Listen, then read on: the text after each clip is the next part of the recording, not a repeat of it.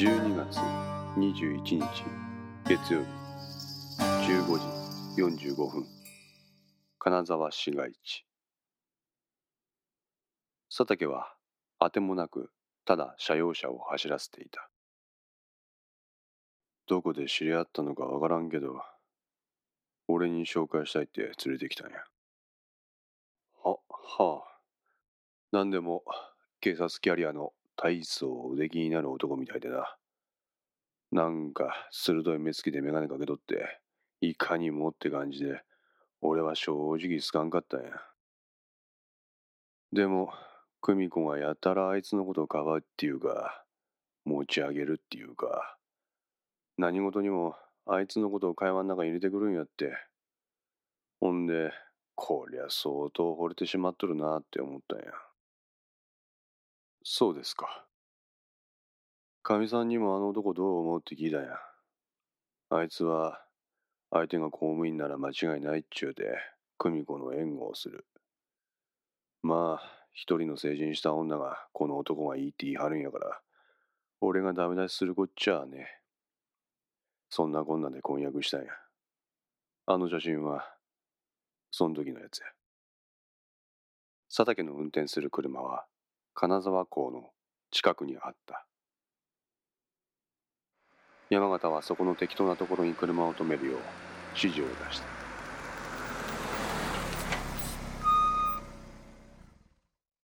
変に頭がいいやつってのはコミュニケーションの部分でどこか難があったりすっけど別にそんなこともない。何回か話すと初めはとっつきにくい感じの男だと思っとったけど自然と慣れてくる。いつの間にか時々俺と差しで飲みにも行っとった。ほやけど、俺の中には、なんか引っかかるもんがあったんや。引っかかるものですか？そう。あいつが警察やってとこや。山形はポケットに手を突っ込んで、その中をまさぐった。彼が取り出したのは、ひねりつぶした空のタバコのケース。佐竹はそれを見て自分のものを差し出した。山形は受け取りをためらった。大丈夫です。ストックはありますんで。そう言って佐竹は鉱石のカバンからもう一箱のタバコを取り出して見せた。山形はすまんと言って佐竹から一本拝借し、それに火をつけた。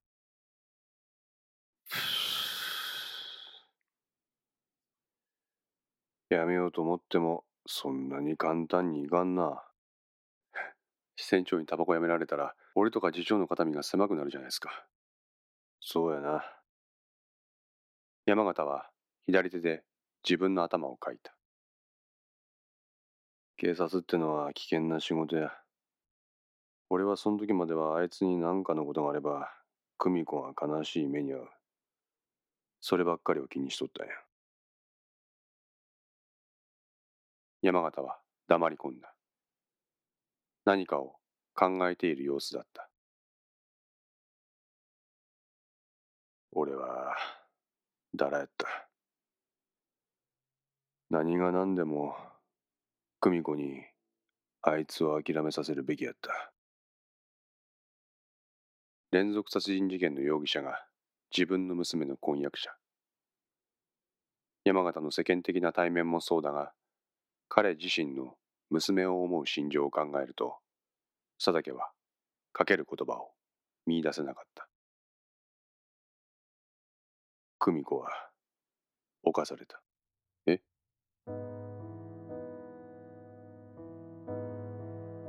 俺はだらえ。警察なんて仕事しとったら下手すればその周辺も巻き添えに遭うかもしれん。こんなことにも気がつかんかったんや。山形は悔しいというか、不甲斐ないというか、えも言われぬ複雑な表情を見せて、肩を震わせていた。兵はボケやな。こんなこといくら言っても、後の祭りや。そ、そんな。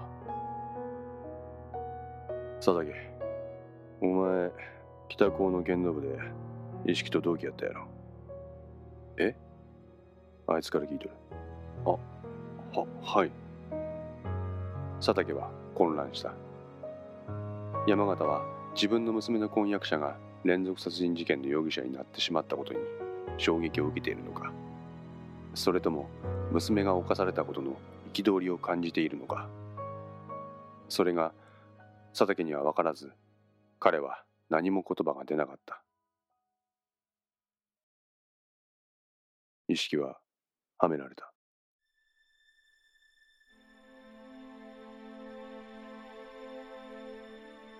佐竹は山形が何を言っているのかわからない。あいつは人を殺すような人間じゃねえ。絶対にそれはない。だからお前は絶対にあいつを疑うな。信じてやってくれ。な、な、何を言ってるんですか？あいつは俺と誓った。誓った？久美子に。恥ずかしみを与えた男。こいつらを引きずり出して相応の罰を与えると。罰？現在の法体系では集団強姦でもせいぜいで5年の懲役。これでは割に合わん。それにその裁きを与えるには後半でその強姦の内容が再び明らかになる。仮にあいつらがその罪を否認するならばその度に娘は当時の様子を掘り起こされ人前で何度も起こされることになる。強姦事件の裁きっちゅうものはむしろ被害者をさらに痛めつけることになるんや。支店長しかし我が国は法治国家です。法の裁きしか現状は手立てがありません。確かにお前の言う通りや。法治国家である以上罪は法によって裁かれるべきや。しかしその量刑が現実世界のものと乖離しとるとするならば条文にすがる意味がない。支店長の気持ちはよくわかりますが他に手立てがあるとでも言うのですか？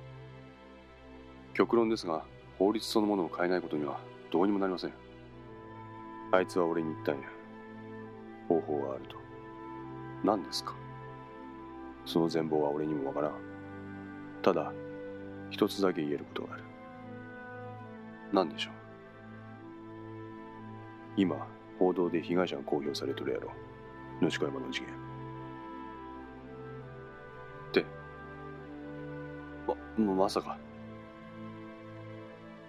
あの中の穴山と井上ってやつが久美子を犯した。クソ野郎や。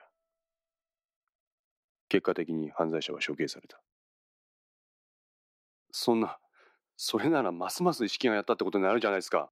だら佐竹言ったやろ。あいつは絶対にやっとらん。穴山と井上以外の人間は久美子とは全く接点がないやつや。あいつは全く関係のない人間を殺めるような気違いめいたやつでね理性はしっかりと持っとる男や。山形は鬼の形相で佐竹を睨みつけた。何なんですか支店長。支店長の言うことはさっぱりわかりません。いいか佐竹。木を見て森を見ろ。一つの事柄の背景には無数の事象がある。目の前の現実も大事やがその背景にあるものもっと見ろ。支店長。しかしマルホン建設の融資でもそうや。目先の利益確保ばかりを求めず企業の成長を支援するための長期的視点に立った融資が銀行にとっては最も大事なことや。そうお前も思ったやろ。はい。俺はそれと同じこと言っとるだけない佐竹は正直なところ未だ山形の真意を汲み取ることができないでいた。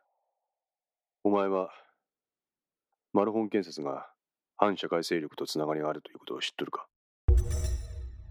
反社会勢力？どうしたんですか、支店長。何なんですか？って、ま、まさか、人友会。そんな、代々の担当者の重要引き継ぎ事項や。ちょっと待ってくださいよ、支店長。私は前任の次長からそのことは引き継がれていません。俺が立花にお前にはそのことを引き継ぐなと言ったからなんでですか？お前の人となりは意識から聞いとる一見平凡そうに見えるがあるところに火がつくと急に覚悟を決めたかのように捨て身の行動をとることがあるそれが勝つか負けるかわからんというのにやぞ。よく言えば思いっきりがいい。悪く言えばやましやそんな人間に何でもかんでも引き継ぐとどっかで暴走するかもしれん。ことを起こす前にお前が何かの突拍子もない動きをすると相手側に俺らの企てが露見するかもしれん。俺はそのことを恐れてお前に話さんかった。何なんですか企てって。ていうかあいつそんなことまで。佐竹は気に食わなかった。意識が自分の性格分析まで山形に教える必要はないはずだ。自分と意識は高校時代だけのつながり。その時の体験だけをもとに自分の人となりを判断されるのは侵害だ。佐竹お前面白くないゲームいいえ顔に出とる。そんなことありません。山形はまあいいと言って話を続けることにした。マルホン建設は人友会と蜜月の関係や。それも20年前からな。20年前ですか。話せば長くなるがとにかくあの二つは切っても切れん関係なんや。そこに風穴を開ける。そしてクソみたいな関係を断ち切る。それが俺の企てやったしかし義政以外の役員を総特会して人友会の影響は消すことができるんですか？おう、できる。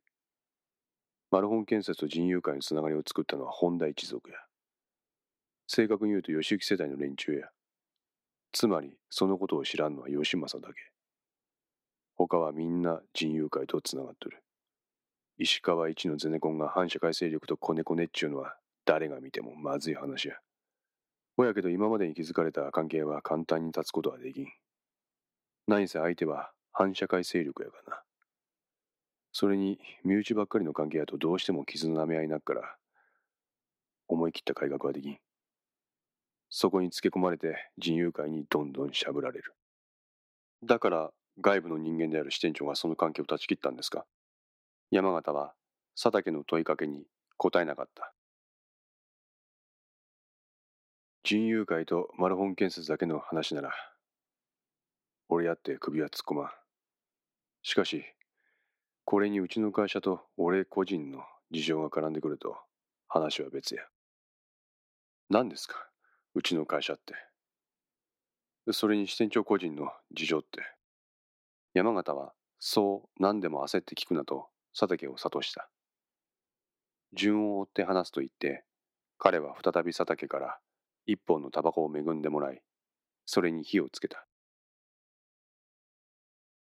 佐竹、20年前の駅前支店長は誰や？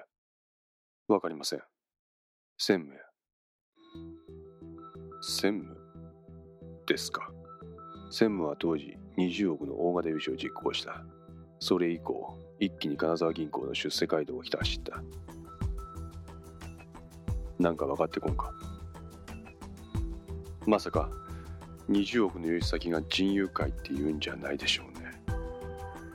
あたりそんながっくりと肩を落とした佐竹だったがしばらくして拳を強く握りしめて肩を震わせ始めた融資先はベアーズデベロップメントっちゅう不動産投資会社やがここは仁熊会のフロント企業。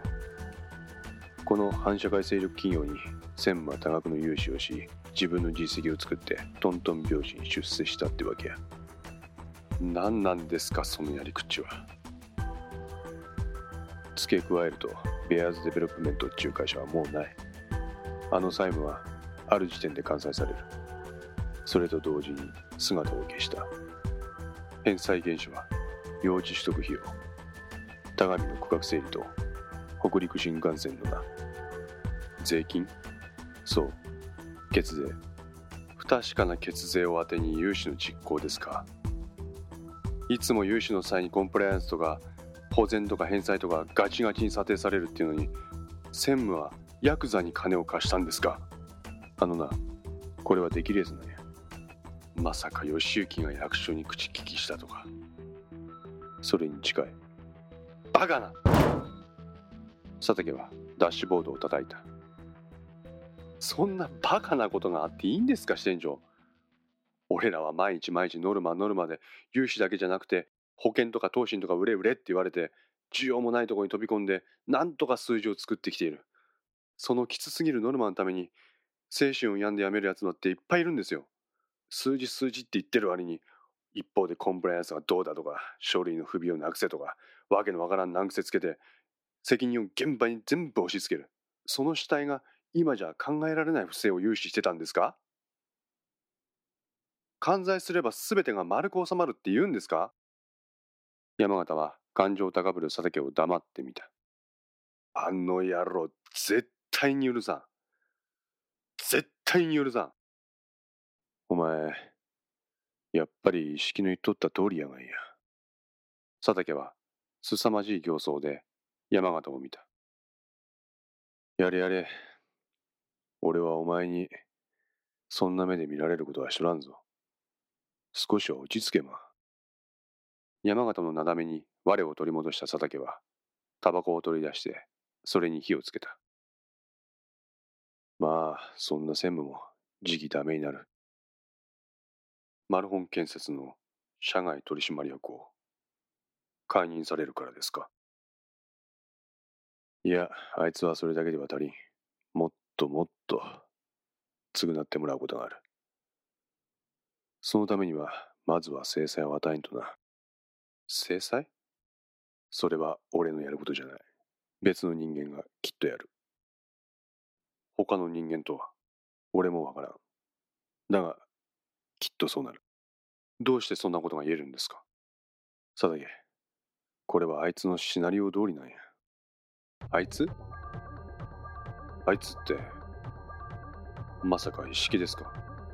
おう。でもあいつは連続殺人事件の容疑者ですよ。はめられたんやって。どうしてそう言い切れるんですか？俺にはわかる。仮に意識が今回の連続殺人事件の犯人やったとしよう。これで得するのは一体誰だ私にはわかりません。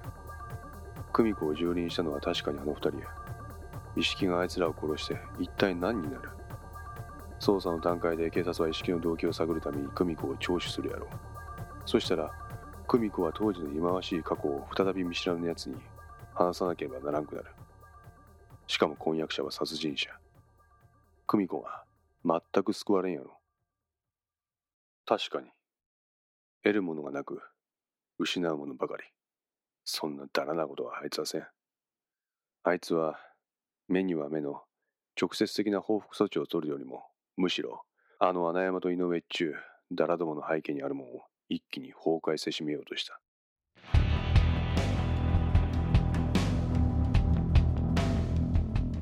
何ですか？その背後にあるものって。人友会とその周辺や。人友会？おう。あの二人は人友会の関係者なんや。そ、そんな。あいつが重大事件の犯人になれば、得をするのは穴山と井上の背後に控える人友会や。俺の娘を犯した厄介者を消すこともできるし、ついでに意識も社会的に抹殺できる。と、となると、意識は一体。だから、はめられたんや。もしも支店長が言ってることが本当だとすると、あいつは恋人の胸を晴らすために背後に潜む巨悪の真相を暴いてそれを一気に正そうとしたそう奇襲やしかし決行直前であいつは反撃を受けた支店長一式とは連絡は取れないんですか？山形は頭を振る。こんなもん俺やって何回も電話しとるわい。ぼやけど電源は切られとる。くそ！佐竹、俺はお前に一つだけ言いたいことがある。何ですか？お前、女おれんの。そう言って山形は携帯電話を持つふりをした。まだそこまでじゃないですけど。気をつけろ。は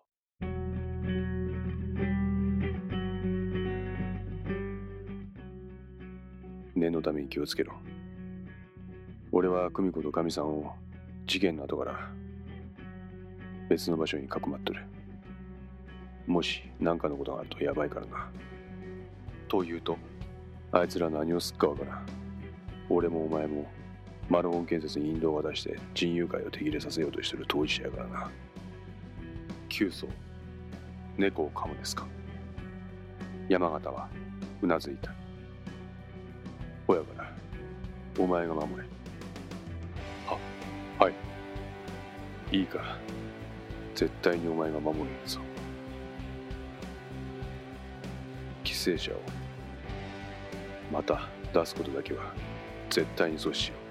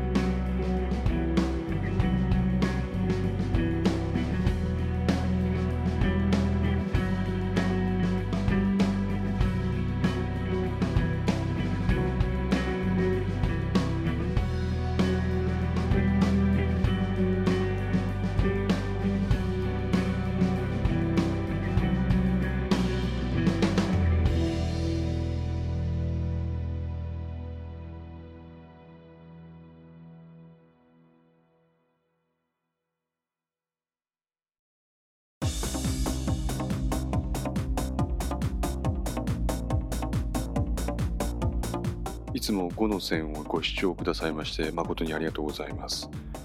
今までは不定期更新と言いながらポッドキャストでは週3回の配信を行ってきました。この5の線はウェブサイトで毎週更新しているお話です。ここに来てポッドキャストはウェブサイトの更新に追いつくこととなりました。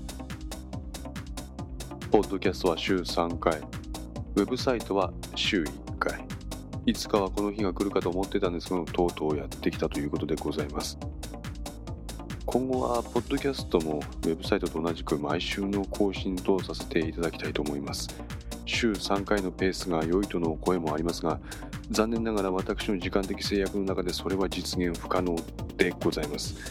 毎回楽しみにお聴きいただいているリスナーさんには大変心苦しいんですけれども、何卒よろしくお願い申し上げます。さて物語は終盤を迎えました。今後とも5の線をよろしくお願いいたします。皆様の声を糧に最終回まで配信したいと思っております。それではまた来週。ごきげんよう。